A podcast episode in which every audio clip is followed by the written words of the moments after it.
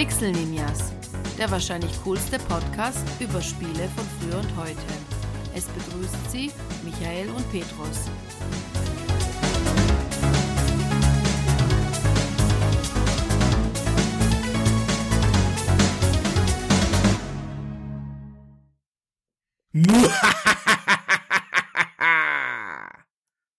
Wie fandest du die Lache? Kam das richtig schön böse rüber? Ja, ja, war eigentlich gar nicht schlecht, aber ich glaube trotzdem, dass die Jungs und Mädels auf unserer Liste es nochmal ein bisschen besser drauf haben. Denn das heutige Thema, über das wir sprechen, sind die Top 5 Bösewichte. Okay, dann zeig mir mal, welche deine fünf wahrscheinlich noch bösartiger lachen würden als ich. Kann ich ja mal loslegen. Ja, mein Nummer 5 ist eine Person, die eigentlich gar nicht böse ist. Und ich glaube, die habe ich auch noch nie lachen gehört. Deswegen, deswegen wird es schwer, dich mit dem Lachen da zu übertreffen. Aber nichtsdestotrotz ist er zu Recht auf meiner Liste gelandet. Und zwar Sarah Kerrigan. Das ist ein Charakter aus dem StarCraft-Universum von Blizzard, was 1998 erschienen ist. Und wie gesagt, sie ist anfänglich eigentlich kein Bösewicht, sondern ein Held, mehr oder weniger, den man selbst auch im Laufe der Kampagne lenken kann. Anfangs ist sie eine unaufhaltbare Attentäterin, um genau zu sein, im Dienst der korrupten Regierung der Konföderation. Später, nachdem ihr neuraler Hämmer dann entfernt wurde, ist er dann, ist sie dann auf Seiten der Revolution Ausgestattet mit mächtigen Siegkräften steuert man sie dann in einige Missionen, teilweise dann auch mit Raynor zusammen. Das ist ein anderer beliebter Charakter aus dem Universum. Und weshalb sie hier auf dieser Liste gelandet ist, ist wegen dem Ende des Spiels. Denn kurz bevor man das, ich glaube, kurz bevor man die letzte Mission startet, auf dem Planeten Tarsonis, wird sie in einer wahnsinnig gut gemachten Zwischensequenz verraten und alleine einen übermächtigen Schwarm von Zergs überlassen. Zergs, das sind diese außerirdischen Käfer, Aliens, Mischungen. Erinnert ein bisschen an den Film Starship Troopers, wenn du den gesehen hast. Und Kerrigan fiel auf dramatischer Art und Weise, was für den Spieler doch schon schockierend war, weil sie war bis dato eigentlich deine beste Kämpferin, die du hattest. Und die Missionen, das waren immer so Einzelkämpfermissionen, die waren wirklich gut und die ist dir irgendwie ans Herz gewachsen. Aber es kommt dann noch schlimmer oder noch heftiger für den Spieler, denn der Oberbösewicht, der Zerg Overmind, spürte die unglaublichen Kräfte von Kerrigan, die hatte nämlich so psionische Kräfte und wollte sie für sich haben. Er verschmolz daraufhin den einzigen Ghost, Sarah Kerrigan mit den Zergs und schuf so eine unaufhaltbare Kombination aus psychischen Fähigkeiten sowie biologischer Tödlichkeit. Die Königin der Klingen war damit geboren und sie ist wirklich böse. Und wie sie dargestellt wird in den Zwischensequenzen, sie ist zu Recht auf Platz 5 in meiner Liste. Kennst du Sarah Kerrigan? Nee, ich habe ja StarCraft kaum gespielt. Ich kenne noch diese Xerx-Rasse, die kenne ich noch, aber ich habe das Spiel wirklich vielleicht insgesamt zehn Minuten in meinem Leben gespielt. Ich kenne halt nur die zwei, drei Rassen und ja, das war's auch schon. Aber diese Kerrigan, die wurde die dann böse, erst nachdem sie mit dieser Insektenspezies zusammengeschmolzen hat, oder was ist davor schon? Oder nur ein bisschen und wurde dann noch böser? Erst danach, davor war sie ja unter Kontrolle. Mhm. Und danach war sie ja befreit und ist ähm, der Revolution beigetreten. Und so richtig böse ist sie dann erst geworden, nachdem sie verschmolzen ist mit den Zergs. Und das war schon, wie gesagt, das ging ins Mark und Bein des Spielers und die Kerrigan, die tritt dann in Folge dann auch in den Add-ons und im zweiten Teil auf. Aber wieso die jetzt auf deiner Liste gekommen ist, verstehe ich so deswegen, weil sie dir so ein bisschen ans Herz gewachsen ist. War das da irgendwie so ein Stories-Twist irgendwie? Ja, ja, ja, das war ein richtiger mhm. Story-Twist. Okay. Und das war dann halt das, was dann halt bei dir einprägend ge geblieben ist, sozusagen. Auf jeden Fall. Aber mhm. wie gesagt, nachdem sie die Königin der Klingen wurde, ist sie auch das personifizierte Böse. Allein wie sie auftritt und sie kontrolliert ja dann den Schwarm der Zergs und möchte die ganze Galaxie überrennen. Das ist schon ein Gegner, den man im Vorfeld kennengelernt hat. Ja, sie war ja erstmal eine gute, du kanntest sie, ihr Charakter und so weiter. Und dass sie jetzt so übermäßig böse ist, macht den Bösewicht einfach persönlicher. Das ist nicht so ein 0815-Bösewicht, der halt böse ist, weil er böse ist, sondern du kennst die Person, ihre Beweggründe und was mit der passiert ist. Der Charakter sieht ja sehr ähnlich aus wie dieses nie erschienene StarCraft Ghost Spiel, was eigentlich damals erscheinen soll, oder? Mhm. Weil ich, der, das kenne ich noch von den Bildern. Diese Figur, ich habe jetzt mal ein bisschen mehr das angeschaut, da sieht die ja so ein bisschen ähnlich aus. So eine rothaarige, ja. oder? Ich weiß ehrlich gesagt nicht, ob ähm, man in diesem eingestellten Spiel man selber gespielt hätte. Wahrscheinlich irgendein Ghost, ist halt die Klasse, oder? Die Ghost, genau. dass die halt so ähnlich aussehen. Ja, okay. Wahrscheinlich. Ja, okay, danach sieht sie nicht mehr ganz so sympathisch aus. Nee, nicht mehr ganz so sympathisch. Also sagen wir mal so, wenn die vor meiner Tür stehen würde, würde ich wahrscheinlich nicht die Tür aufmachen. Aber ich glaube, ich wäre dann auch nicht mehr sicher, wenn ich die Tür zuhalte. Kannst ja mal versuchen. ich habe da so ein Gefühl, dass das nicht funktionieren wird. Wer ist denn auf deiner fünften Position? Ah, auf der, das wird bei mir jetzt schnell werden, weil dieser Bösewicht, ob man den Bösewicht kennen kann, ist eigentlich auch sehr fraglich, hat auch keine große Backstory. Der kommt aus dem, von einem Spiel vom Hause Taito und ist vom Jahr 1988 in den Arcades. Und dieser Boss ist mir besonders deswegen im in Erinnerung geblieben, weil das kommt aus dem Spiel New Zealand Story, der erste Endgegner. Das ist nämlich so ein merkwürdiger fliegender Kristallwal. Ich kann mich noch sehr gut daran erinnern, wie ich da das erste Mal bei ihm angekommen bin und ich dann gegen ihn schieße und der auf einmal dann seinen Mund aufreißt und auf mich zufliegt und mich dann auf einmal verschluckt und ich habe den Controller dann losgelassen, weil ich gedacht habe, ich wäre tot. Und dann auf einmal sitze ich, stehe ich auf einmal in seinen Magen drin und irgendwelche Magensäuren tropfen von unten und töten mich dann im Nachhinein. Und ich hatte immer noch den Controller nicht da, weil ich völlig verdutzt war. Ich so, hä? Was ist denn jetzt los? Und erst dann habe ich dann natürlich erst beim zweiten, dritten Versuch geblickt, dass ich in seinem Magen lande, ist wohl irgendwie Absicht von dem Spiel. Und ich muss ihn dann halt quasi von innen aus besiegen. Deswegen ist es natürlich für mich schon sehr prägnant noch da. Und das war vielleicht vor da war ich, ja, das war, das war sicher so Ende der 80er, Anfang der 90er. Und New Zealand Story war ja auch ein Spiel, was relativ, also einer dieser Titel, die man halt auch in den Arcades Ende der 80er überall angefunden hat.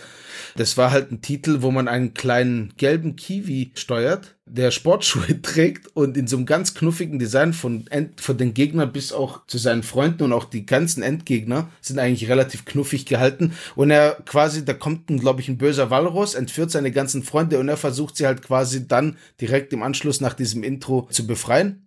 Und das Spiel, ich glaube, das kennst du auch, oder? Das heißt, es gab ja eine Amiga-Umsetzung von dem Titel, oder? Ja, natürlich. Genau. Und dieser Titel, das ist so im Nachhinein, ich spiele den immer noch gerne, aber so richtig gut ist der eigentlich nicht, wenn ich so immer, weil ich bleib da eigentlich gar nicht so sehr hängen.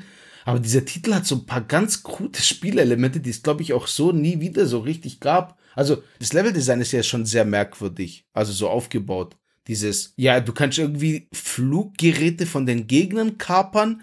Auch für einen Plattformer sehr unüblich, wenn du die Gegner berührst, die meisten, stirbst du ja nicht. Du stirbst ja nur von denen ihre Geschosse sozusagen, wenn sie dich treffen. Das ist ja auch so eine Eigenheit, die ich auch so nirgendwo, zu, vor allem zu der Zeit gab es es einfach nicht bei Plattformen. Alles war relativ unüblich, hat auch einen merkwürdigen Leveldesign. Du kennst dich sicher noch erinnern mit diesen, überall, weil man damit fliegen konnte, war das ja eigentlich so gespickt mit so einem vertikalen, horizontalen, offenen Level eigentlich. Also nicht so richtig ja, wie soll man sagen, das war ja nicht so klar, du läufst von links nach rechts und da ist das Ziel, sondern du musstest echt teilweise den Weg suchen. Ja, das Spiel spiele ich auch immer noch heute gerne, aber der erste Endgegner, der hat mich damals echt baff zurückgelassen. Und ja, jetzt, wenn man es weiß, ist er relativ easy zu besiegen, aber damals hat es mich als kleinen Knaps schon ziemlich umgehauen, muss ich sagen. Ich habe das damals ja auch gespielt, kann mich aber nicht mehr dran erinnern. War es der einzige Weg, ihn zu besiegen, von mm. innen heraus oder konnte man ihn auch von außen besiegen? Ich glaube, das geht nicht, weil er halt so eine kristallene Außenhülle hat. Also es wirkt nicht so, als ob man den von außen wirklich mit seinem Pfeil und Bogen besiegen kann. aber ich kann mich jetzt nicht, ich würde jetzt auch lügen, das kann, das kann ich dir gar nicht genau sagen. Also ich glaube, das gab's auch so gar nicht so oft, oder? Dieses, du bist ein Endgegner, der kommt und verschluckt dich und du musst ihn von innen töten. Also zumindest fallen mir da nicht mehr so viele ein. Ich habe das schon ein paar Mal gehabt, aber mir fällt jetzt leider kein Beispiel auf die Schnelle ein. Du meinst Gears of War? Wo du mit der Kettensäge durch, durch, durch diesen komischen, das ist doch ein ganzer Level sogar. Ja, ja, ja. Gears of War war das auf jeden Fall auch mal, ja. ja. Aber ich meine, so bei so einem 2D-Plattformer fand ich das, die, die Art und Weise, diese kreative Art, wie, wie der Gegner, wie man den Gegner besiegt, fand ich schon ganz cool damals. Und das ist mir dann schon ganz gut in Erinnerung geblieben. naja. Kommen wir zu meinem nächsten Punkt. Ja, wo, was hast du auf Platz 4? Bei meinem nächsten Bösewicht will ich gar nicht viele Worte der Einführung verwenden. Ich lasse einfach mal die Musik sprechen, die bestimmt von den meisten unserer Zuhörer erkannt werden wird.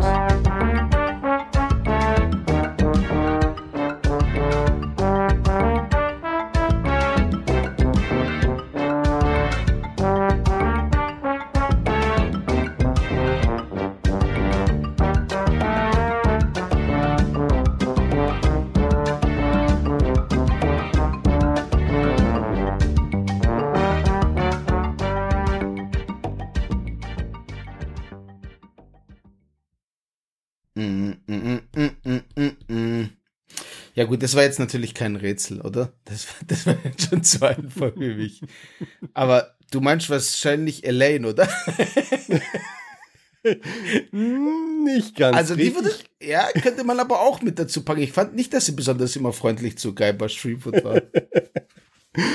Richtig wäre gewesen, Piratenkapitän Lee Chuck aus den kultigen Monkey Island Spielen von LucasArts. Und was zeichnet ein guter Schurke aus? Er stört nicht. Deshalb kommt auch dieser Schrecken der Weltmeere immer wieder zurück. Inzwischen fünf Spiele, wobei ihm die exakte Form dabei schnurzpiep egal ist. Ob als Geist, Zombie oder Dämon, Hauptsache er kann Gabriel Streetwood das Leben ordentlich schwer machen. Der Grund ist allerdings für LeChucks ständiges Sterben und Wiederauferstehen ein recht tragischer. Da möchte ich noch kurz was dazu sagen. Und zwar die hübsche, aber taffe Gouverneurin Elaine, die du ja schon erwähnt hast, lehnte nämlich ein seinen sorgfältig geplanten Heiratsantrag ab. Wenn das mal kein Grund ist für die fürchterlichste Schreckensherrschaft der Karibik, dann weiß ich auch nicht. Und auf jeden Fall ein Grund, um auf meiner Liste auf Platz 4 zu landen. Ah, der war schon richtig so ein ganz klassischer Bösewicht. Das stimmt, der Geisterpirat LeChuck. Vorbild für viele andere Filme und Spiele von seiner ganzen Art, der fand ich ihn klasse. Aber da war der eigentlich immer ein Geister. Wie, wie ist der, ist der gestorben? Weil der Heiratsantrag äh, wurde dann irgendwie, sein Schiff ist verschütt gegangen und was war da nochmal? Der hat ja noch gelebt, oder? Oder hat er als Geisterpirat schon den Heiratsantrag gemacht? Da fragst du mich jetzt was. Ich bin der größte Monkey Island Fan, habe alle Spiele mehrfach gekauft und durchgespielt, aber tatsächlich weiß ich das gerade nicht. Ich glaube, er hat noch gelebt gehabt und sein Schiff wurde versenkt. Ich glaube, da war irgendwas, weil ich habe Monkey Island 1 vor drei, vier Jahren durchgespielt gehabt, letztens nochmal. Und ich glaube, da war irgendwas, aber ich krieg's auch nicht mehr zusammen. Aber auf jeden Fall hat es auf jeden Fall was mit dem Heiratsantrag zu tun. Oder Elaine wollte halt keinen Geisterpirat heiraten, was wahrscheinlich auch nachvollziehbar ist, aber ja. Hat gewisse Vorteile. Ja, das eigentlich schon, ja. Du, du hast nie Stress mit dem Nachbarn. Das, das, das ist richtig, ja. Nee, das ist ein guter Pick, der gefällt mir gut. LeChuck. Ja. ja, den kann man immer mit in die Top 5 werfen, definitiv. LeChuck habe ich damals sogar so begeistert, dass mein Computer-Pseudonym, das ich jahrelang für Gaming genommen habe, von ihm abgeleitet ist. Ich verrate aber jetzt nicht, wie er war. Nee, sag's lieber nicht. Nee. Sonst hast du wieder die ganzen Groupies am Hals. Dafür hast du zu viele Spuren im Netz hinterlassen mit diesem Namen. ja, das mag sein. Deswegen schnell weiter zu deinen nächsten. Genau, auf Platz 4 habe ich Jovi Atreides von Suikoden 2. das ist ein JRPG aus dem Jahr, ich glaube 99, 2000. Und das war wieder so ein klassischer Kauf. Das war die Zeit. 3D war ganz groß und 2D-Sachen haben eigentlich wirklich kein Mensch mehr interessiert. Und ich kann mich noch sehr gut erinnern, ich war in der Videothek und da wurden halt einfach Spiele verramscht. Suikoden 2 war so ein, ich glaube Ende der PlayStation-Ära, wenn es 2000 war, wahrscheinlich schon, 96, 97, ja, war auf jeden Fall ein, zum Ende der PlayStation-Ära, der PlayStation 1-Ära war ein Rollenspiel von Konami. Ich habe das einfach mitgenommen, weil ich glaube, ich habe es wirklich für sechs Euro oder so mitgenommen. Ich habe das dann auch locker noch ein halbes Jahr einfach nur gehabt. Ich habe es nicht gespielt, weil ich das halt einfach gekauft habe, weil es günstig war. Irgendwann habe ich mal aus Langeweile mal angefangen gehabt. Das ist jetzt, wie gesagt, das muss so 2000, 2000, 2001 muss gewesen sein, wo ich es gespielt habe. Und es entfaltete sich wahrscheinlich einer der besten JRPGs aller Zeiten, meiner Meinung nach. Und ich war wirklich baff, wie so ein Spiel zu seiner Zeit so stark unterm Radar gefallen ist, weil es ist einfach einer der tollsten Geschichten, muss ich sagen. Die Story war fantastisch. Es geht um Kriege, um Intrigen, so ähnlich wie Game of Thrones ein bisschen. Spielt er halt sich in einem Fantasy-Setting. Auf jeden Fall war Jovi ist eigentlich der beste Freund des Hauptakteurs und am Anfang begleitet er dich auch eine ziemlich lange Zeit Sie flüchten vor Kriegen, versuchen sich irgendwie durchzuschlagen und durch verschiedene Geschehnisse fängt dann, und das war für mich so dieser harte Twist, der mich dann auch wirklich so beeindruckt hat, weil ich den auch wirklich überhaupt nicht kommen gesehen habe. Der Antagonist war so ein klassischer Psychopath, der Menschen tötet und ganze Dörfer abschlachtet, nur um halt den Krieg zu gewinnen. Und dein bester Freund verübt ein Attentat und schlägt sich auf die Seite des Gegners. Und es ist eine ziemlich lange Zeit am Anfang einem nicht klar, warum er das macht. Er sagt zwar, er will den Krieg beenden und er denkt, das ist der einzige richtige Weg. Und es ist beeindruckend, weil dem seine Story auch relativ parallel läuft zu die des Hauptakteurs. Ich will auch nicht mega ins Detail gehen, aber es ist eine fantastische Geschichte, die halt dann quasi so weit geht, dass Jovi sich innerhalb dieses Regimes, dieser, dieser anderen Nation, sich hocharbeitet, als toller General sich etabliert, dann die Schwester des Königs heiratet und dann letztendlich auch den König in eine Falle lockt, er wird umgebracht und dadurch, dass er seine Schwester geheiratet hat, wird er zum Oberhaupt des ganzen Regimes und versucht dann den Krieg für sich zu gewinnen, was natürlich dann in den epischen äh, Clash zwischen dem Hauptakteur und seinem ehemaligen Kinderfreund sozusagen ist. Und die ganze Geschichte ist einfach fantastisch aufgebaut. Jovi war einfach so ein relativ ruhiger und eigentlich recht freundlicher und zurückhaltender Mensch. Und das fand ich dann immer relativ interessant, wie er sich dann so verwandelt hat, in dem Sinn, dass er von dieser Idee besessen war, zu sagen, ich werde den Krieg auf meine Art beenden, weil ich nicht sozusagen glaube, dass wir überhaupt eine Chance haben, wenn wir weiterhin gegen sie kämpfen, dass wir wahrscheinlich noch mehr Verluste bekommen werden und ich versuche so quasi den Krieg zu beenden. Dadurch, dass dieser Bösewicht letztendlich auch sehr viel Screentime hatte, weil er war halt am Anfang bis zur Mitte des Spiels eigentlich dein Hauptzeitkick im Spiel, hat es das Ganze noch viel tragischer gemacht und war so Suikoden 2 war also einer dieser ersten Spiele, die das so gemacht haben was damals für mich einfach sehr, sehr lange auch im Gedächtnis geblieben ist. Und obwohl ich Suikoden 2 danach auch nie wieder durchgespielt habe, ist mir das wirklich nochmal, nachdem ich so rekapituliert habe, was, was wären so meine Top 5 Bösewichte, und das war einer der ersten, die ich da im Kopf habe und hat gemeint, okay, wenn ich den wirklich noch so gut in Erinnerung habe, dann muss er auf jeden Fall auch in meine Top 5 wieder reingepackt werden. Und das war ein fantastisches 2D-JRPG. Leider saumäßig teuer, muss ich sagen. Ich habe es damals dann auch für relativ viel Geld, auch vier, fünf Jahre später verkauft. Wenn ich heute bei eBay schaue, geht er irgendwie für 400, 500 Euro weg. Also völlig irre, das Spiel. Ich habe es damals für sieben Euro in der Videothek-Krabbelkiste gekauft. Ich glaube aber, es gibt einen PS Vita-Port. Es ist fantastisch. Man kann bis zu 108, glaube ich, Mitstreiter rekrutieren, was auch einen großen Spaß des ganzen Spiels ausmacht. Und wer halt auf so Fantasy, Kriege, Intrigen und so weiter steht, der macht auf jeden Fall nichts falsch. Leider, wie gesagt, nur auf der PS Vita, glaube ich, aktuell. Ansonsten muss man halt einen Emulator her für die PlayStation 1, weil kaufen ist bei den Preisen, glaube ich, aktuell jetzt nicht wirklich für jedermanns Sache. Aber kann ich wirklich nur so empfehlen. Du kennst es überhaupt oder hast schon mal gehört? Habe ich dir jemals erwähnt? Nein, ich kannte es nicht bisher. Und von der Geschichte her bedient es sich ja so denselben Kniff, was auch im selben Jahr StarCraft gemacht hat mit der Sarah Garrigan. Du spielst erst die Person das halbe Spiel über, lernst die Person richtig kennen und dann macht der Wechsel zum Bösewicht die Sache noch viel tragischer. Mhm. Vor allem, weil man es halt einfach nicht kommen gesehen hat, überhaupt nicht. Ja, Jovi war da relativ zurückhaltend und eigentlich der ganz treue Mitstreiter. Und dann macht er halt quasi diesen Twist. Letztendlich, klar kann man vieles auch sagen, ziemlich an den Haaren herbeigezogen und so weiter, aber für mich war das sehr beeindruckend und hat mir damals wirklich sehr gut gefallen. Und das Spiel ist auch top. Also jetzt unabhängig davon, ob man jetzt äh, Jovi da in dieser Liste sehen würde oder nicht. Auch das Spiel war fantastisch und ja, und es ist halt ein 2D-Spiel, was natürlich dann damit auch recht okay gealtert ist. Das kann man heutzutage eigentlich immer noch anschauen, ohne dass man jetzt da Augenschmerzen bekommt. Ich meine, wenn man so vergleicht, so die ersten 3D-Sachen, so Final Fantasy VII in Originalgrafik, finde ich, ist jetzt weitaus schwerer zu spielen, als jetzt so ein 2D-Suikoden. Was ja witzigerweise, wenn du überlegst, Final Fantasy VII kam ja wann? 97, 98? So um den Dreh. Also, Suikoden 2 kam ja wirklich dann nochmal zwei Jahre später oder so und wirkt halt wirklich wie so ein 16-Bit-Rollenspiel für Super Nintendo. Also, das wäre so ein Spiel, wo du sagst, ja, okay, das könnte ich auch auf den Super Nintendo bringen. Und dann bringen sie so ein Spiel halt im Prinzip zum Ende der PlayStation 1-Ära. Dass das dann natürlich kein großer Verkaufsschlager wird, war, glaube ich, auch irgendwie klar. Deswegen wurde es dann halt in der Krabbelkiste verkauft. Was dann natürlich immer zur Folge hat, dass diese Titel nicht so häufig verkauft wurden und nicht in so großen Stückzahlen produziert worden sind und die dann dementsprechend später saumäßig teuer werden. Ist immer das gleiche Spiel. Jetzt bereue ich teilweise, dass ich es verkauft habe, aber ich habe damals auch schon super Geld dafür bekommen und ich habe dann eh gemeint, ich werde es eh nie wieder spielen. Also das Spiel war für mich auch ein echtes Mammutspiel. Ich glaube, ich habe da echt fast 100, 100 Stunden reingebuttert. Das reicht, so viel Zeit werde ich wohl, glaube ich, nicht mehr so schnell haben, nochmal 100 Stunden in so ein Rollenspiel reinzubuttern. Aber wer es nicht gemacht hat, definitiv irgendwie besorgen. Absolut top. Gut. Wir sind bei dir schon bei Platz 3, oder?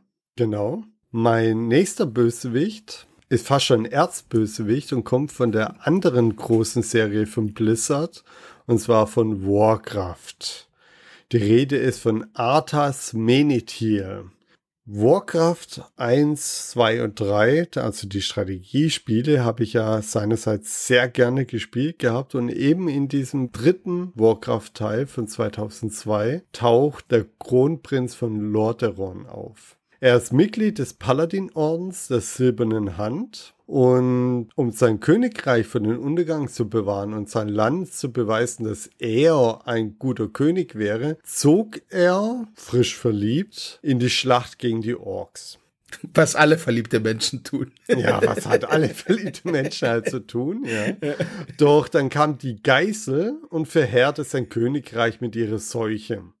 Der Prinz, der zog gegen diese Geißel, doch in der Ortschaft Stratholme erhob er seinen Hammer, der hatte immer so einen Kampfhammer bei sich, den erhob er gegen sein eigenes Volk und tötete alle. Das hat er gemacht, weil er nicht wollte, dass sich alle in solche Untote verwandeln und man konnte auch noch nicht genau sehen, wer jetzt davon betroffen ist und wer nicht. Deshalb tötete er alle.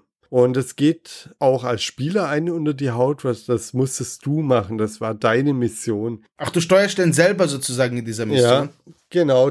Man hat den Arthas immer wieder schon gelenkt in diversen Missionen, in Schlachten gegen Orks und so weiter.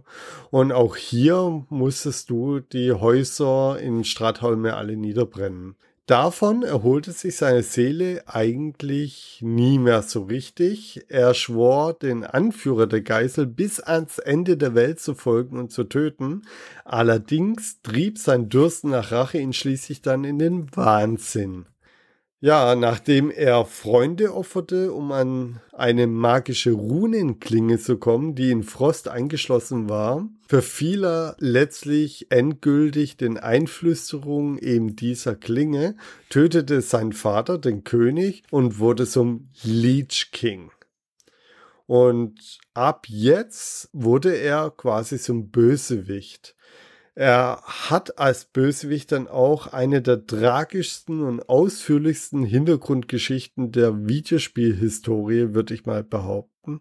Sein ewiger Kampf gegen Sylvanas, das war eine ehemalige Hochelfen-Generälin, die er bekämpft und besiegt hatte, die er dann zur ersten Banshee machte, also so eine Untote, ist ein Epic kaum zu übertreffen und du hast vielleicht noch kein Blizzard-Spiel gespielt, ich weiß es nicht. Was du aber trotzdem sicherlich kennst, sind die absolut fantastischen CGI-Zwischensequenzen, die man auch überall auf YouTube findet. Und was Blizzard schon seit vielen Jahren immer wieder unter Beweis stellt, sie können diese Epik einfangen und an den Zuschauer übertragen. Ich wünsche mir schon so lange einen Film in dieser Qualität, was Blizzard da immer abliefert. Der schiere Wahnsinn. Und die Geschichte um Arthas Menethil, oder besser gesagt um den Leech King, wie er sich jetzt nennt, zieht sich halt dann weiter über World of Warcraft. Da wird er dann irgendwann dann auch besiegt, aber wie er aufgebaut wurde, wie er dann als Bösewicht herrscht, er wird dann als Leech King, wird er quasi Anführer über gerade die, die er eigentlich besiegen wollte, über die Untote und bringt halt dann Verderben übers ganze Land. Äh, warum er so zum Bösewicht wurde, ist einerseits durch seinen Wahnsinn begründet, zum anderen, weil in dieser Klinge der Geist von einem anderen Bösewicht schlummerte, der ihn quasi verführt hat. Und als er zum Leech King wurde, haben sich die beiden Charaktere vereint in einen Körper. Ach, der gute alte Wahnsinn. Wie oft muss er hinhalten für die absolut schrecklichsten Bösewichte aller Zeiten. Aber äh, weil du gemeint hast, äh, so die CGI-Geschichte, die haben doch diesen Warcraft-Film, oder? Ja, wobei da Blizzard ja nicht das ausführende Organ war. Und ja, die CGI-Abteilung von Blizzard war da, soweit ich es weiß, nicht involviert. Aber du willst mir doch jetzt nicht sagen, dass die CGI-Sachen von den Spielen aus dem Jahr 2000 noch was besser waren als beim Film. Vielleicht qualitativ nicht, aber von der Dramatik und von dem Schnitt und von dem epischen Inhalt auf jeden Fall. Okay, das kann sein. Ich habe ja den Film gesehen. Ich war ja mit zwei komischen Freunden da, die gedacht haben, das wäre ein richtig cooler Film. Ich habe über Warcraft und so nichts am Hut gehabt. Ich habe nur grob schlechtige Orks gesehen und einen Typen, der die ganze Zeit über den Film der Schauspieler wohl eine Bindehautentzündung hatte und das hätte man echt wirklich, da hätte man echt ihm was geben müssen. Und ansonsten habe ich da nicht mehr so viel Erinnerung an den Film. In dem Film trat Arthas aber auch nicht auf. Okay. Ja, gut, ich, wie gesagt, ich kenne da die ganzen Charaktere natürlich nicht. Das war halt einfach ein Film wahrscheinlich für ein, oder nicht wahrscheinlich, ziemlich sicher für halt einfach World of Warcraft-Fans. Ich kannte das Spiel nicht und das war natürlich dann sehr merkwürdig für mich, der ganze Film. ähm, aber diese Geschichten mit den CGI-Sachen von Blizzard, die sind ja wirklich da schon sehr berühmt und berüchtigt, dass sie da halt einfach eine super Arbeit immer gemacht haben. Mich wundert es immer nur, dass du jetzt von diesen Spielen redest, weil ich diese Titel ja eigentlich immer nur so als ja, Echtzeitstrategiespiele, dass da, da so viel Story da drin ist, das wundert mich aber schon ganz schön. Also ich habe immer gedacht, das wäre halt so ein nettes Beiwerk und du packst schon zwei von diesen Titeln in deine Top 5 rein, was mich ja. schon ziemlich erschüttert, muss ich sagen, dass ich die dann wohl noch nie gespielt habe. Die Spiele von Blizzard sind tatsächlich Meisterwerke, die man nachholen sollte. Gerade Warcraft 3 kam ja jetzt in einer mhm. überarbeiteten Variante. Genau, habe ich raus. mitbekommen, ja, stimmt. Lohnt sich, auch wenn viele, viele Fans enttäuscht sind, kann man das doch sehr gut verwenden zum Nachholen, meiner Meinung nach. Mm, da ist auch diese Story drin? Ja, da ist die Story drin mit Arthas.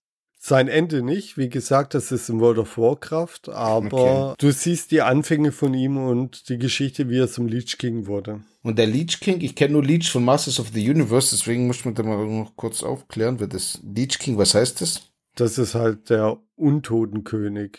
Also er hat am Anfang Untote bekämpft oder hatte Angst, dass die untot werden, ist mhm. dann dadurch durch seine Tat wahnsinnig geworden und ist dann der König, der Anführer der, der Untoten geworden. Ja. Lief ziemlich scheiße für ihn. Ich muss mich jetzt leider auch dahingehend outen, dass ich jetzt kein Experte von der Lore von mhm. Warcraft mhm. bin. Ich habe die Spiele seinerseits alle gespielt, als sie rauskamen und 2002 liegt halt schon eine Weile zurück. Mich hat der Leech King soweit aber begeistert, dass ich mir tatsächlich ein World of Warcraft Storybuch gekauft habe, um nur seine Geschichte nachzulesen, wie es weiterging.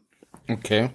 Ja gut, da kann ich ja mal versuchen. Ich habe ja gehört, ich, ich, ich kann mich erinnern, das ist vielleicht ein Jahr her, oder? Wo dieses Remake oder Remaster, das war ein Remake oder, nee, ist ein Remaster, glaube ich, gell? Ist ein Remaster, ja. Dass die alten Fans da immer meckern, ist ja völlig klar. Ich kenne das Spiel nicht, deswegen glaube ich, werde ich, und es gab, glaube ich, auch ein paar Bugs und so am Anfang. Viele meckern halt irgendwie, dass Blizzard da irgendwie abgebaut hat. Ich habe auch einen Kollegen, der da sich darüber immer ausgelassen hat, dass Blizzard da einfach nicht mehr das liefert, was sie wie, was sie früher eigentlich immer, äh, für was sie auch zumindest standen, für diese hohe Qualität anscheinend, aber pff, ich fand halt, mein Problem bei den Blizzard-Spielen war schon immer halt so dieses bisschen das Design, das ist halt nicht so meins. Die Orks bei Warcraft sehen auch irgendwie ganz merkwürdig aus, ist jetzt nicht so mein Fall, aber wenn das Spiel was taugt, werde ich es mir auf jeden Fall mal anschauen. Wahrscheinlich kriegt man den ja sicher auch zum, für einen schmalen Taler. Gibt's auch bei Steam die Sachen, oder? Oder haben die da wieder eigenes Ding? Blizzard hat ihr eigenes. Mm, okay, das heißt, die würde ich nicht mal bei Steam kriegen? Wahrscheinlich nicht. Nee, kriegst du nicht bei Steam. Hm. Dafür brauchst du den Battlenet-Account und ich weiß gar nicht, wie er Client heißt. Gut, dann kann ich ja mit meinem Platz Nummer 3 weitermachen, oder? Sehr gerne. Ja, da gehen wir jetzt auch mal wieder weg vom Fantasy und gehen mal wieder wieder in, in Sci-Fi-Ding, ins große Weltall. Da habe ich einen Titel, ein super bekannter Shooter, vielleicht viele, für viele auch der Vorzeigeshooter überhaupt, R-Type aus dem Jahr 87 von äh, Irem da ist für mich ganz klar der Boss, der mich, viele sagen natürlich den Boss Nummer eins, dieser Alien-Gigamäßige, der relativ bekannt ist und auch gewissen Kultstatus hat. Aber für mich war der Boss, der eigentlich auch der ganze Level ist, nämlich der Boss vom Level 3, dieses Riesenraumschiff. Und das Riesenraumschiff, auch der hat nicht viel gelacht wie ein Bösewicht. Aber er beeindruckte halt schon durch seine schiere Masse und das war für mich auch dort, du siehst wieder, das sind so Sachen, die ich ja in meiner Kindheit halt mich beeindruckt haben. Heutzutage beeindrucken solche Sachen natürlich wahrscheinlich nicht mehr. Aber ja, es war halt das allererste Mal, dass du sowas gesehen hast und du spielst halt einen Shooter und du kommst auf den dritten Level und siehst, ah, okay, da kommen so ein paar Geschütztürme und dann merkst du so, okay, was ist denn hier los? Ey, wie weit geht denn das? Was? Die haben so ein riesiges Raumschiff reingebaut? Und wenn du dann wirklich dann so weit dich quasi so durchgehangelt hast, rum um dieses Riesenraumschiff und du dann ihn zum Schluss besiegst und dann ist der Level einfach zu Ende, das war für mich so, wow, wie geil ist die Idee eigentlich? Ich habe ja ein Shooter-Level gehabt, wo es sich nur um einem Raumschiff gehandelt hatte.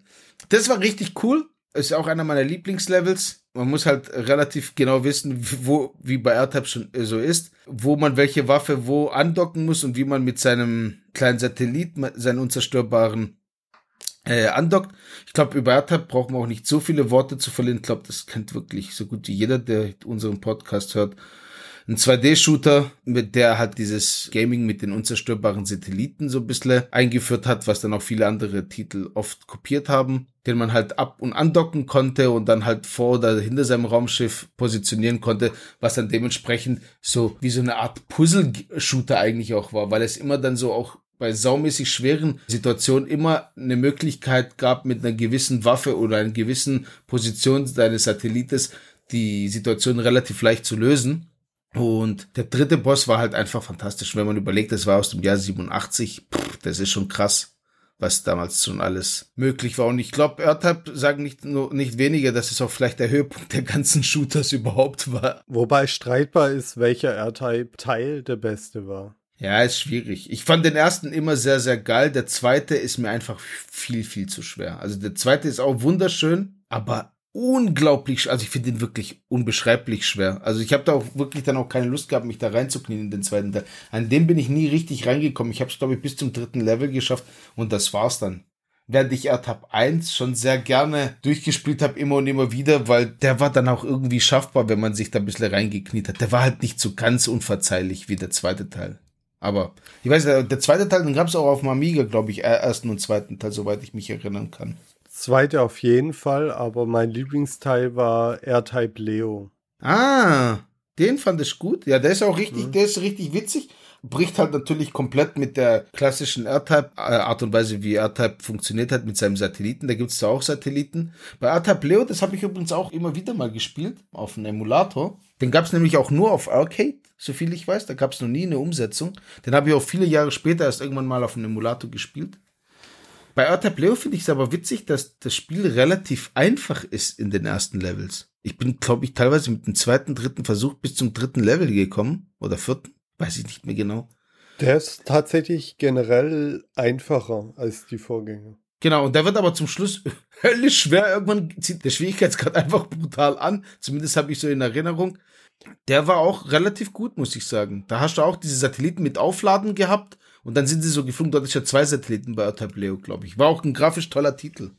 Gut, dann würde ich so meinen Rang 2 auf meiner Liste. Be bevor du was sagst, was, von welchem Setting reden wir? Kommen wir nicht wieder mit Fantasy? Nein, Science Fiction. Ah, warte. Darf ich raten? Ja. Ich versuch's mal. Knights of the Old Republic? Ah, sowas von kläglich gescheitert. Ich gebe dir einfach eine kurze Beschreibung ja? und du darfst da mal drauf kommen. Okay. Also, das Spiel ist von 1994. Im Jahr 2072 spielt das Spiel nämlich, da erledigt der von Spieler gelenkte Protagonist auf der Raumstation Citadel einen Hackerauftrag, bei der er der künstlichen Intelligenz Shodan, ah. die die Citadel kontrolliert, die ethischen Beschränkungen entfernt. Zur Belohnung bekommt der Spieler dann Amnesie, Amnestie. ja, Amnesie, Amnestie. Egal, alles Hauptsache dasselbe. Amnestie und ein militärisches Cyberspace-Interface. Als er dann nach seinem sechsmonatigen künstlichen Heilungsschlaf erwacht, muss der feststellen, dass die komplette Besatzung der Station größtenteils tot oder zu Zombies mutiert sind. Ja, gut, der hätte schon nach dem Namen Shodan aufhören können, weil da wusste ich, um welche Spiele sich handelt. Am Anfang dachte ich noch Citadel was, Mass Effect? Aber 94? Nee, das kann nicht sein. Da bin ich kurz ins Schwitzen gekommen. Ich, glaube, ich werde es nicht herausfinden. Aber Shodan war halt dann schon zu, ja, das war zu verräterisch. Und das Witzige ist, ich habe das Spiel wirklich nie gespielt. Und selbst dann reicht es, wenn man den Namen Shodan sagt, dass man einfach weiß, um welche Spiele es sich einfach handelt. Das ist schon krass, wie, wie bekannt es ist. Ich denke, das dürfte auch jeden unserer Zuhörer so gehen. Die Rede ist natürlich von System Shock, von Looking Glass. Das haben gar nicht so viele Leute gespielt, aber kennen tut es trotzdem jeder. Später im Verlauf der weiteren Handlung findet der Spieler ja dann heraus, dass Shodan größenwahnsinnig geworden ist. Also die KI ist größenwahnsinnig geworden und bedroht nun die Menschheit. Und ich sag's dir, Psychoterror in Vollendung. Wenn man sich als Spieler durch die ohnehin schon furchteinflößenden Gänge der Weltraumstation schlägt, ist eine stimmlagenwechselnde, größenwahnsinnige künstliche Intelligenz, die einen fortlaufend mit einem Insekt vergleicht, wirklich das Letzte, was man gerade hören möchte. ja, das kannst du mir vorstellen. Das Spiel ist auch jetzt kein klassischer 3D-Shooter gewesen, oder? Das war ja schon auch so ein bisschen so ein Action-Adventure-mäßig, oder? Musste man da auch so ein bisschen Rätsel lösen oder war das einfach nur so, so Story getrieben, nur so ein bisschen äh, und ein bisschen auf Roboter schießen? Es ist eine Mischung von verschiedenen Genres. Also es ist schon so diese typische Ego-Shooter-Sicht durch die Gänge, wobei man beim ersten Teil noch einen sehr, sehr kleinen Bildausschnitt hatte. Der Rest waren dann irgendwelche Bedienelemente oder so. Und Gemischt wird das ganze Ego-Shooter-Setting mit Rollenspielelementen, die da sehr stark auftreten. Und man muss dann im Laufe des Spiels diverse Rätsel lösen, also Zugänge finden, das richtige Stockwerk durchsuchen und so weiter. Es gibt viele äh, Logs, die man nachlesen kann und so weiter was halt äh, durch das Suchen das Ganze nicht einfacher macht, wenn man keine Munition hat, gerade mal vielleicht vier Schuss oder fünf Schuss und man sich mit irgendeiner Brechstange den Zombies oder Mutanten sind es, glaube ich, eher äh, erwehren muss. Das ist schon ein Gefühl von Panik, was einem da befällt. Und das erste Mal, dass ich in einem Spiel tatsächlich dieses Gefühl hatte. Also ging dir da schon die Düse sozusagen? Ja, dabei sieht man die Shodan eigentlich nie. Also man bekommt sie nie zu Gesicht. Aber der Gedanke, dass sie in jeder Hardware steckt, sei es nur Kameras, Terminals oder irgendwelche Verteidigungsanlagen, macht das Ganze halt noch gruseliger. Und um den Zuhörer mal ein Gefühl für die verstörende, bedrückende Stimmung zu geben, spiele ich kurz mal einen Teil vom zweiten Teil ein. Da ist Shoda nämlich auch noch da. I don't understand. How How could you have done this? You weren't meant to be important. And now you think to destroy think to destroy me.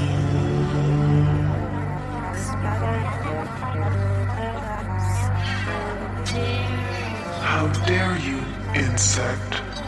How dare you interrupt my ascendance? You are nothing. A, a wretched bag of flesh.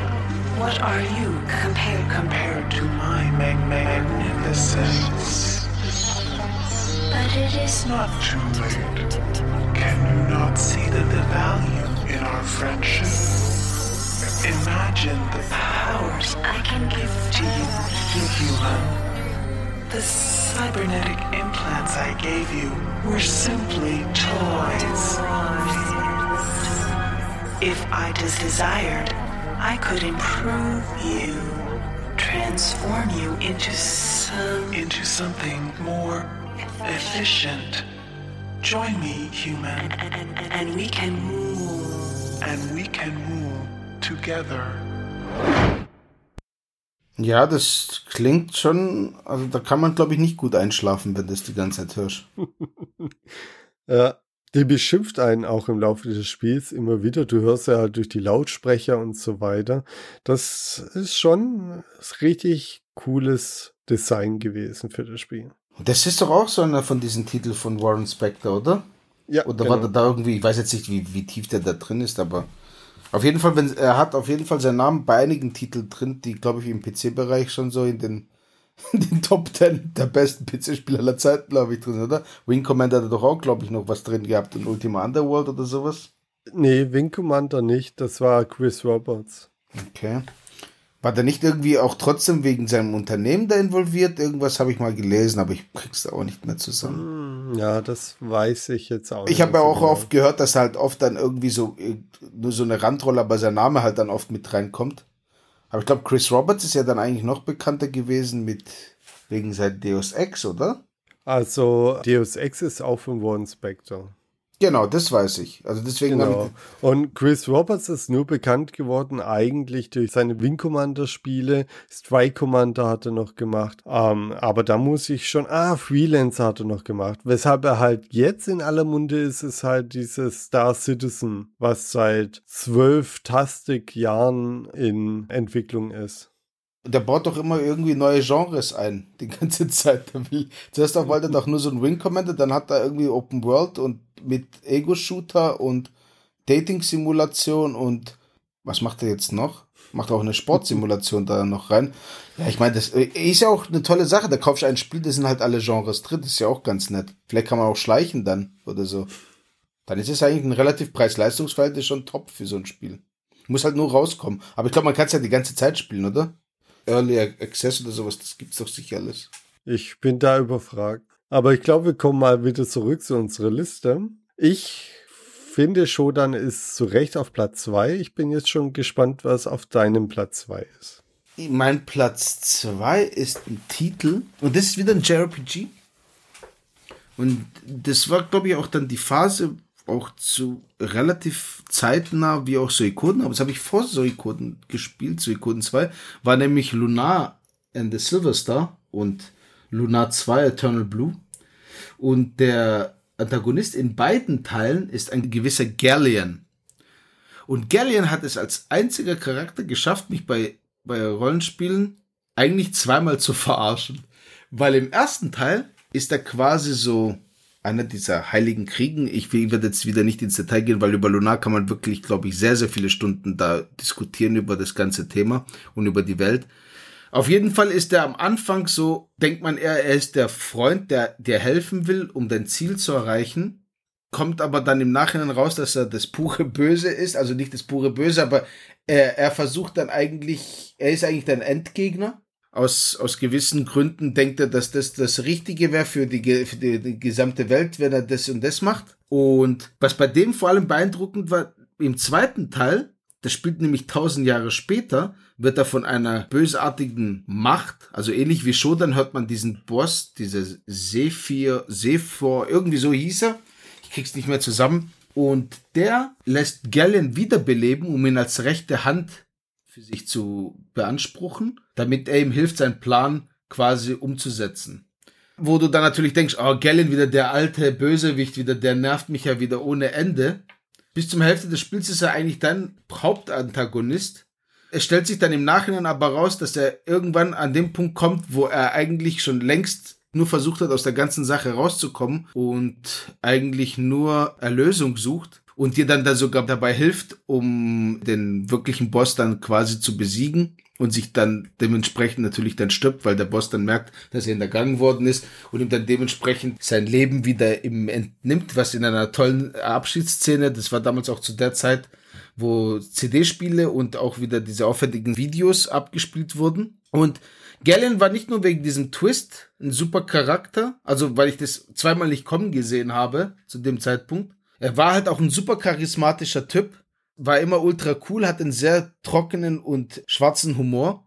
Und der Endgegnerkampf vom ersten Teil war für mich somit einer der Endgegnerkämpfe von allen Rollenspielen, den ich am meisten im Kopf habe, weil der Kampf wirklich, glaube ich, ging über eine Dreiviertelstunde gegen ihn im rundenbasierten, also Lunar ist ein rundenbasiertes Top-Down-Rollenspiel, wie man sie heutzutage oft kennt, so von oben gesehen, klassisches Kopffüßler-Design. Und der Kampf ging wirklich eine Dreiviertelstunde. Ich war wirklich komplett schweißgebadet, als ich ihn besiegt habe. Ich weiß noch, mein Bruder saß daneben und der sagte dann irgendwann, ey, kannst du den Typen endlich mal besiegen? Und ich so, ey, wie viel Energie hat der? Das kann doch nicht wahr sein. Der geht einfach nicht down. Und ich habe da wirklich mit allen kämpfen müssen, um ihn dann zu besiegen. Und das war für mich damals sehr, sehr beeindruckend. Nicht nur, dass der saumäßig cool war und ein echter Bösewicht war, sondern dass er halt auch wirklich als Boss wirklich hartnäckig war. Was, weil Lunar machte eine Sache, die ich sehr, sehr geil fand und ich in so anderen Rollenspielen selten gesehen habe. Bei Lunar war es so, dass die normalen Gegner in den Levels, also jetzt nicht wie bei Final Fantasy, man konnte die auf der Karte sehen. Es waren keine Zufallskämpfe, die einfach, wenn du auf der Karte bist und die kommen dann aus dem Nichts, sondern du konntest die, die Gegner sehen. Die Gegner haben auch nicht mitgelevelt, du konntest dich quasi damit aufleveln, aber du konntest nie überpowern. Die Endgegner waren immer so, dass sie sich an deinem Level angepasst haben. Was halt das Coole war daran, dass die Endgegnerkämpfe auch immer knackig waren. Du musstest wirklich deine ganzen Fähigkeiten und Strategien dir überlegen, wie du am besten knacken kannst. Es gab halt kein, wie bei Final Fantasy, ich level jetzt bis Level 80 und dann bashe ich halt den finalen Boss mit zwei Angriffen weg. Also das gab's halt einfach nicht. Du musstest immer, bei jedem Endgegnerkampf musstest du schwitzen und dir überlegen, wie du ihn besiegen kannst. Du konntest einfach nicht grinden. Und das fand ich damals sehr, sehr cool. Lunar an sich ist auch ein Spiel, original kam das glaube ich sogar 92 raus auf Mega CD. Da habe ich es aber nie gespielt. Sondern ich habe es durch Zufall gespielt. Ein Kumpel von mir hatte das gehabt, weil es auf PlayStation 1 gab es ein Remake. Das kam so. Also Game Arts war auch die, waren die Entwickler von dem Spiel, muss ich noch dazu sagen, genau. Und Working Designs war so eine Firma, die halt hauptsächlich äh, japanische Spiele oder Spiele aus Übersee quasi genommen hat und die nochmal wirklich in einer relativ geilen Übersetzung in den USA vertrieben haben, also entwickelt und vertrieben haben. Und die haben so relativ coole Boxen gehabt. Und das Lunar Eternal Blue, das ist der zweite Teil, den habe ich mir damals auch wirklich für knapp 200 Mark, glaube ich, damals gekauft, die Box, die ich bis heute hier habe und allen Ehren halte, weil ich Lunar wirklich einer der tollsten JRPGs halte aller Zeiten. Ich habe die ersten zwei Teile wirklich sehr, sehr, sehr gerne gespielt. Mit einer wirklich schönen Story, unglaublich tolle Charaktere, die man, mit denen man sich wirklich die man einfach gerne zuschaut, wie sie vor sich hin. Es ist halt auch ein leichtfüßiges Spiel ein bisschen, also es ist jetzt nicht so, so ein schwermütiges Final Fantasy Emo-Typ, der ganz traurig ist und sein Gedächtnis verloren hat und jetzt dann irgendwie sein Gedächtnis wieder auffrischen muss und das dauert halt irgendwie 5000 Stunden, sondern es ist ein relativ cooles Abenteuerspiel mit tollen Helden. Und das kann ich wirklich jedem empfehlen. Und Galleon war auch einer dieser Puzzlestücke, die das Spiel einfach so toll gemacht haben. Und dieser Endgegnerkampf vor allem war halt für mich so dieser epischste Endgegnerkampf überhaupt, muss ich sagen. Das war einer der ersten Sachen, die mir überhaupt äh, durch den Kopf gegangen sind, als ich dann über meine Top 5 Bösewichte da war. Der war wirklich sehr safe drin von Anfang an. Deswegen ist er auch auf Platz 2 gelandet. Du hast wahrscheinlich Lunar nie gespielt, oder? Oder sagte, aber sagte das wenigstens was? Nee, tatsächlich habe ich davon noch gar nicht gehört. Sehr, sehr schlecht, aber gut. Wann ist es erschienen? Die Originalversion, das gab es für Mega CD, war 92. Kam, glaube ich, Lunar 1, also Lunar The Silver Star Story. Und der zweite Teil, Lunar The Eternal Blue, kam, glaube ich, auch 94 raus. Und es ist wirklich ein sehr, sehr, sehr tolles Spiel. Kann ich wirklich jedem empfehlen. Obwohl ich vielleicht die Story schon erzählt habe und deswegen es wohl keiner mehr spielt, aber naja. ja, wobei ich habe ja, ich bin, ich bin jetzt sehr grob drüber gegangen. Aber der Gallen Twist ist natürlich jetzt für euch passé. Sorry. Gut, dann sind wir jetzt beim Höhepunkt unserer Top 5 Liste angekommen. Rang 1. Bei deinem Höhepunkt. Also meiner ist er sicherlich nicht. Werden wir ja noch sehen. Manche, manche haben den gleichen. Es kann keinen anderen geben. Deswegen bin ich mir absolut sicher, dass du denselben hast wie ich. Ja, okay, dann wird es wohl so sein, ja. Denn mein nächster Bösewicht hat eine Klatze. Äh, meine, meine auch, meine auch, meine auch, aber es ist sicher nicht der gleiche. Aber meine hat auch eine Glatze. Nee, das kann doch nicht, nee, ich glaube nicht, dass das. Dein Bösewicht hat eine Glatze, lass mich mal überlegen. Oh nee, komm mir nee, jetzt nicht mit Command and Conquer. Oh, oh, oh. Command and Conquer von 1995 der Westwood Studios. Und was mir gerade auffällt, wieder mal ein Strategiespiel. Ja, was ist mit dir los eigentlich? Keiner spielt die Strategiespiele wegen der Story. Du bist der einzige Spieler, der in den Top 5 Bösewichter treibt von Echtzeit-Strategiespiele. Was stimmt mit dir nicht? Du, die extra Strategiespiele, die alle wohl an dir vorbeigegangen sind, haben eine Zeit lang richtig gute Stories erzählt. Eigentlich neben den Rollenspielen das Genre, die die größte Story erzählt haben.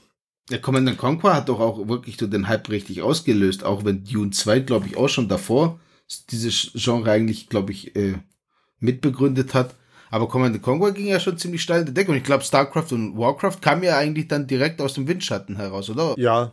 Oder? Genau. Ja. Ja, so in etwa. Also Warcraft als erstes natürlich dann. Command Conquer kennt ja wirklich jeder. Also das habe ich sogar auch gespielt, weil Echtzeit-Strategiespiele waren halt sehr beliebt, oder? Ja, klar, zu der Zeit auf jeden Fall.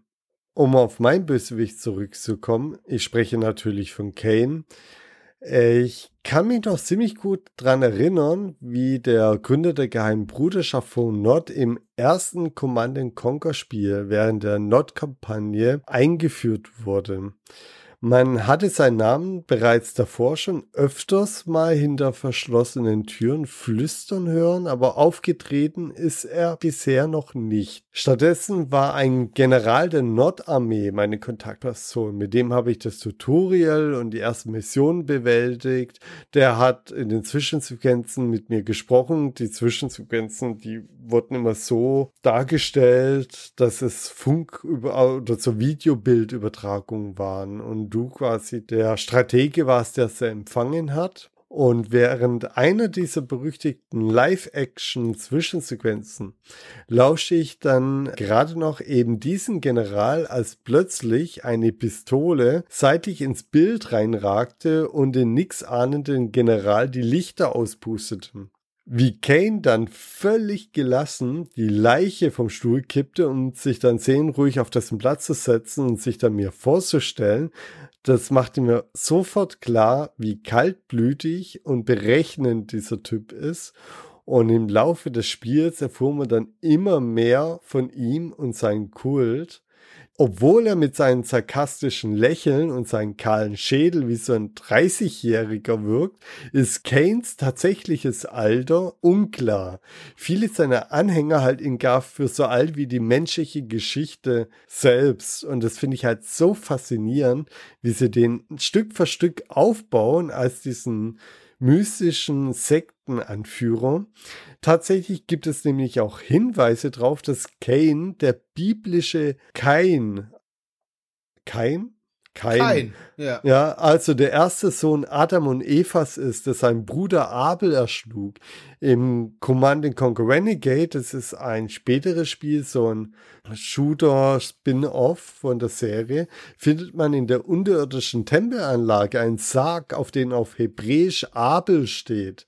Zudem findet man dort eine Steintafel, auf den ein glatzköpfiger Mann mit einem Messer abgebildet ist und ein weiterer liegender Mann, wahrscheinlich Abel, was natürlich die ganze Legende um ihn herum halt immer weiter aufgebaut hat. Deshalb ist es auch gar nicht verwunderlich, dass er in einem der Spiele auch als geheimer Berater von Stalin auftritt. Der hat wirklich über die ganze Menschheitsgeschichte hinweg immer wieder seine Finger ins Spiel gehabt. Am Ende von Command Conquer wird er scheinbar zusammen mit seinem Tempel in Sarajevo durch den Ionenwerfer der GDI vernichtet. Trotzdem taucht er noch in den folgenden Spielen auf, zuletzt in Command Conquer 4, Tiberian Twilight, weshalb er unter seinen Jüngern die Aura der Unsterblichkeit hat. Kane ist ein Mythos. Punkt. Kane war doch dieser Typ in diesen schlechten B-Movie-Videos, oder? Da wurde die Story doch nur erzählt in den Spielen. Ja. Ja gut, teilweise auch äh, im Spiel selbst irgendwelche Ereignisse oder so, aber größtenteils in diesen B heutigen B-Movies-Filmchen, ja. Ich habe die, glaube ich, alle immer geskippt und erzählt ja irgendwas von einer ganz beeindruckenden Story. Ich wollte nur das nächste Level machen.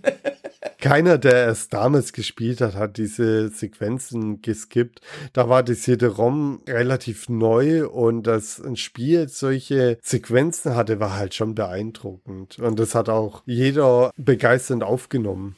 Ja, ich glaube, ich habe es ein paar Jahre später gespielt und ich glaube, diese Videos waren da halt schon echt komplett out. Also ich meine, über das Mega CD kannte man ja schon diese ganzen Full-Motion-Videospiele und die waren auch relativ schnell verpönt und irgendwann war halt so Echtzeitvideos völlig out. Also die konnte man sich eigentlich überhaupt nicht anschauen. Ich glaube, ich habe es irgendwann so gespielt, dass man halt nur die Dinger geskippt und zum nächsten, weil ich habe, glaube ich, auch die Story nie so richtig verfolgt und dann macht das eh gar keinen Sinn, weil ich glaube, da verstehst du auch nicht besonders viel.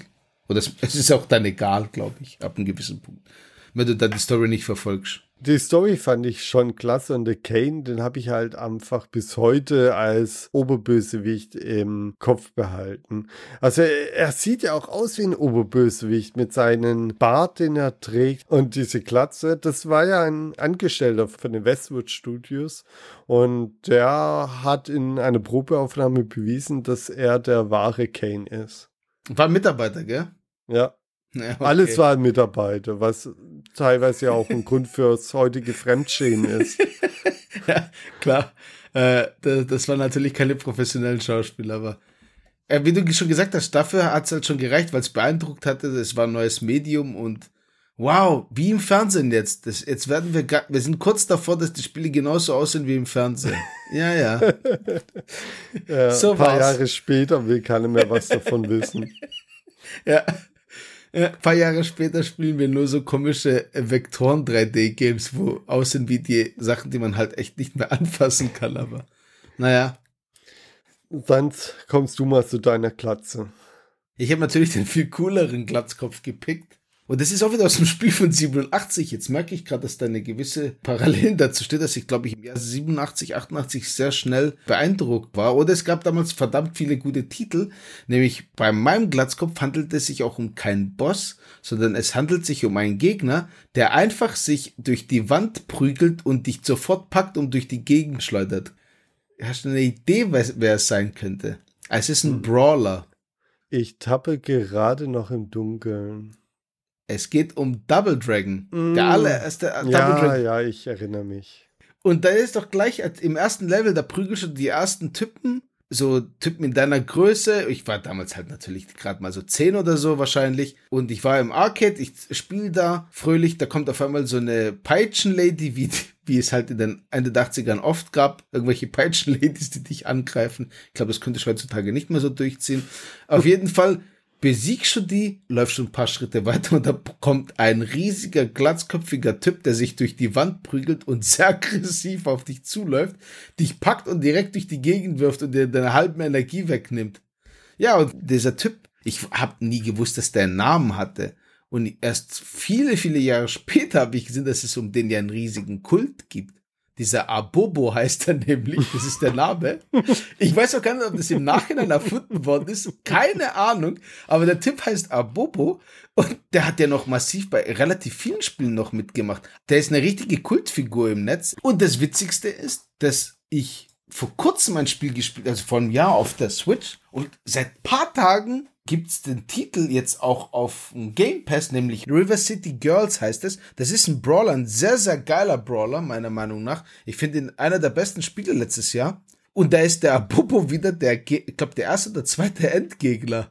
Und das ist fantastisch. Da habe ich echt kurz lachen müssen, weil ich einfach gesagt habe, ja, der Tipp war ja kein richtiger Endgegner oder irgendwas. Es war halt einfach dieser Gegner, der halt sich durch die Wand geprügelt hat und dir dann den Arsch aufreißen wollte. Und der ist dann halt einfach eine riesen Kultfigur. Ich habe das viele Jahre später erst gesehen, dass es da sogar Fanpages gibt und so für, von dem. Also der ist wirklich eine re relativ große Kultfigur. Der hat ja auch bei Battletoads Double Dragon mitgemacht. Dieses Spiel habe ich alle gar nicht gespielt. Da ist er auch immer wieder dabei gewesen. Und vielleicht hast du schon mal das Double Dragon Neon schon mal davon gehört. Das gibt's mhm. auch. Das gibt's glaube ich auch auf der Playstation und so. Das ist auch ein relativ guter Brawler. Der hat mir auch ziemlich Spaß gemacht. Und ich spiele auch wirklich Double Dragon heutzutage auch oft nur, um diese Sequenz einfach zu bekommen, weil mich als Kind hat mich das total weggeflasht. Das war einfach so, wow, wie stark ist denn der? Der hat einfach die Wand durchgeschlagen. Aber mal im Ernst, mit so einem Namen wäre ich auch dezent aggressiv. ja, kann, kann ziemlich gut sein, dass man dann sauer ist. Es gab ja auch noch eine Animated Series, was ich auch nicht wusste. Das gab ja eine Animationsserie von Double Dragon. Da spielt er auch mit. Und kennst du noch den Double Dragon Film? Ja. Kannst du dich noch an dieses Steroid-Supermonster erinnern? Ja. Das, das soll auch der Bobo sein, ja. Ich habe das auch damals nicht zuordnen Ja, okay, können. den hätte ich jetzt nicht erkannt. Genau, aber anscheinend ist es auch der Abobo. Also Abobo ist relativ groß, dann gibt es immer wieder in relativ vielen Spielen hat er immer wieder Cameos. Oder auch bei Double Dragon auf dem Neo Geo gibt es zum Auswahl in diesen 2D-Prüglern. Und ja, anscheinend hat er nicht nur mich damals beeindruckt, sondern hat wohl wahrscheinlich auch relativ viele, wohl vielen Leuten in Erinnerung geblieben. Genau, und deswegen ist Abobo meine Nummer eins. Ich finde ihn einfach, fand ihn schon immer klasse und nachdem ich gesehen habe, wie viele Fans der hat, dann war ich eigentlich da nur noch sicherer, dass der auf meinem Platz eins landen sollte. Er ist einfach der coolste, der Bobo. Und außerdem muss ich mal dieses Homebrew-Spiel spielen. Das sieht richtig cool aus, sehe ich gerade. Abobos Big Adventure. 2012. naja. Auf jeden Fall eine interessante und schöne Wahl für deine Nummer 1. Finde ich auch. Der ist einfach sehr sympathisch. Was sicherlich immer, wenn man so die meisten Zocker fragt, was so die eindrucksvollsten oder am meisten hängengebliebenen Endgegner Psycho Mantis wird da relativ häufig in den Top 5 landen. Den fand ich damals auch ganz cool, aber ich wurde leider damals schon gespoilert, wie man den besiegen kann. Allgemein Metal Gear, muss man sagen, hat sicherlich mit die coolsten Bosse überhaupt. Also da bleiben einem sehr viele Erinnerungen. Erinnerung. Final Fantasy VII mit Sephiroth ist natürlich auch ein sehr prominenter Pick, den wahrscheinlich auch viele nennen, weil er wahrscheinlich auch für viele so der erst, die erste Erfahrung mit JRPGs für viele war. Und Sephiroth war auch ein cooler Charakter, den man auch super eingebaut hat, aber den wollte ich jetzt auch nicht unbedingt nehmen. Aber klar, der würde auf jeden Fall auch in jede Top 5 perfekt reinpassen. Hast du noch so ein paar Dinger gehabt, wo du meintest, die wären auch ganz knapp dran? Hattest du noch ein, zwei? Ja, die cool ich waren? hatte einige. Das war gar nicht so einfach auf Top 5 zu begrenzen. Bei mir befindet sich noch GLaDOS auf der Liste. Das ist mm. auch wieder eine KI von Portal, von Valve. Hat mhm. mir auch sehr gut gefallen als Antagonist. Dann sehr cool, war, ja, stimmt. Der ist schon richtig cool, ja. Ja, dann war bei mir noch das Purpur-Tentakel auf der Liste. Oh, ja. Purpur-Tentakel. Da hat er schließlich geschafft, die Welt zu beherrschen. Dank seinen zwei Futzelärmchen da. Ja, ja das war, schon. Das war wirklich klasse, ja. Da war er richtig bedrohlich. Die Wunder der radioaktiven Mutation. Der hätte es eigentlich auch verdient, in einer von unseren Top 5 drin sein müssen, stimmt. Den habe ich eigentlich völlig vergessen, leider. Dann ja. hatte ich noch den Joker von den Arkham City Spiele in der hm, Hinterhand. Okay. Das war auch sehr, sehr gut umgesetzt über die zwei Spiele bis zu seinem Tod hin. Ein sehr toller Charakter. Ja, wie gesagt, aktuellen Spielen habe ich jetzt auch bewusst rausgenommen, weil jetzt aktuell Last of Us 2 hat zum Beispiel auch eine sehr interessante Herangehensweise mit, wer hier der Bösewicht ist oder Antagonist.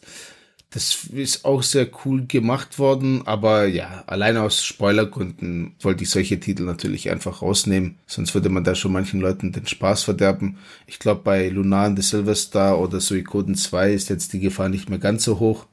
Da hatten jetzt die Leute über 20 Jahre Zeit, die mal zu spielen. Wenn nicht, habt ihr halt Pech gehabt. Aber Bevor wir die Aufnahme gestartet haben, hast du mir erzählt, dass du den einzig wahren, richtigen Oberbösewicht kennst. Oh ja, jetzt erinnerst du mich mir nochmal dran. Ich wollte es eigentlich schon wieder nicht machen, weil das Ganze wohl in einem Rant endet. Ich bin zum Beispiel, was natürlich viele Menschen wissen, ganz großer auch NBA-Fan. viele Menschen wissen das. Ja, wer weiß es nicht. Und ich spiele eigentlich seit Jahren gerne die NBA 2K-Spiele. Das mache ich aber schon seit drei, vier Jahren nicht mehr, weil Take-Two eine unglaublich dreiste Mikrotransaktionspolitik fährt, die einfach unbeschreiblich böse ist in meinen Augen. Weil es ist einfach so bei dem Spiel, du holst dir das Spiel für 60 Euro, Day One, du willst den aktuellen Kader haben, du hast Lust, NBA zu spielen.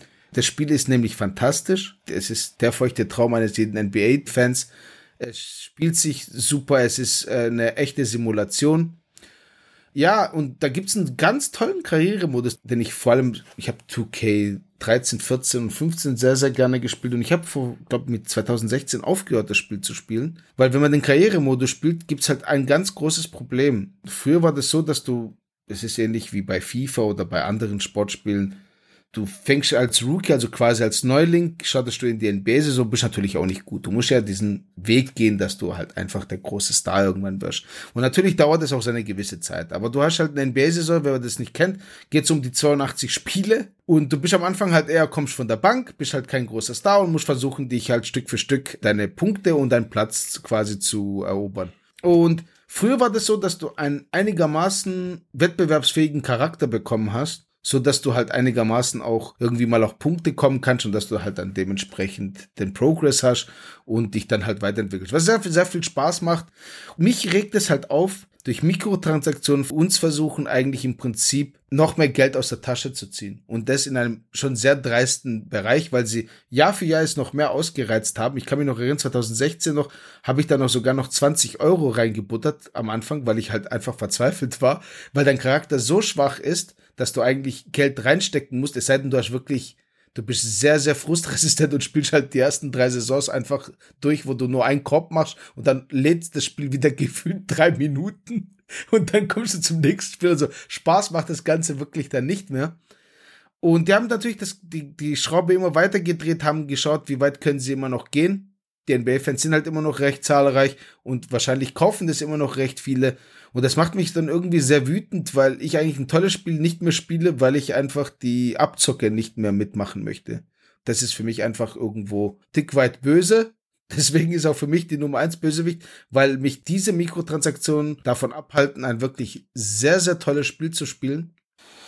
Und ich denke, das ist ja bei FIFA und so ähnlich, siehst du ja auch, wie das aktuell läuft mit diesen Ultimate-Karten und so weiter. Man sieht halt, dass man nochmal richtig Geld machen kann mit jährlichen Updates auf bestehenden Spielen. Und ja, aber das muss man halt auch irgendwie, glaube ich, als Endkunde dann auch irgendwann nicht mitmachen und damit man einfach auch zeigt, okay, bis hierhin mache ich mit. Ich zahle die 60 Euro pro Jahr für ein tolles Spiel, aber ich lasse mich halt nicht noch zusätzlich abzocken. Das ist einfach relativ unsympathisch und ja, das macht mich wirklich sehr, sehr sauer und das ist eigentlich noch viel böser als Abobo oder der Walos New Zealand Story, muss ich sagen. Sogar böser als die zwei zusammen. Letztendlich ist das meine Platz null. Und wir Softwareentwickler wissen ja, dass alles ab Platz null anfängt eigentlich. Null ist die wahre Eins, wie man immer gerne sagt. Deswegen glaube ich, ist das ein gutes Schlusswort. Ich hoffe, dass Tech2 sich irgendwann mal zusammenreißt und wir mal irgendwann Spiele spielen können, wo wir auch einfach wissen, wie viel Geld wir ausgeben können und dann dürfen wir auch Spaß damit haben. Werden wir mal sehen. Du hast ja, du spielst ja auch kaum Sportspiele, oder? Ja, doch. Ich habe sämtliche Pro Evolution Soccers der letzten fünf Jahre. Hast du die alle gespielt jetzt, die letzten? Ja. Okay. Mhm. FIFA spielst du gar nicht? Nee, mein okay. letztes FIFA war 2012. Ja. Ja, ich fand die eigentlich auch FIFA immer nie besonders gut. Das aktuelle habe ich aus irgendwelchen, ich weiß gar nicht, warum ich das gemacht habe. Ich habe es einfach mal wieder geholt, weil ich glaube, ich vier, fünf Jahre kein FIFA mehr geholt hatte. Und Pro Evolution habe ich das letztes Jahr gespielt. Und Pro Evolution ist einfach, ja, es hat halt immer noch eine sehr hohe Qualität. Ich finde, Pro Evolution kann man halt einfach, ist halt ein sehr ausgereiftes Spiel, was sich, was seit 20 Jahren entwickelt wurde. Da glaube ich, kann man eigentlich gar nichts mehr falsch machen. Das Spielprinzip ist unverwüstlich. Aber ja, das ist auch nicht mehr das, was es mal früher war irgendwie. Ich weiß auch nicht warum. Vielleicht, weil ich online einfach nicht mehr spiele, weil ich da. Aber das ist eine andere Geschichte. Wie, wie das ist auch eine ziemlich äh, eine Sache, Traurig. die einen böse macht. ja, okay, deswegen. Dann würde ich sagen, bedanken wir uns bei unseren Zuhörern für ja. das Zuhören. ja, vielen Dank. Und ja, bis zum nächsten Mal. Bis zum nächsten Mal. Ciao, Tschüss. ciao.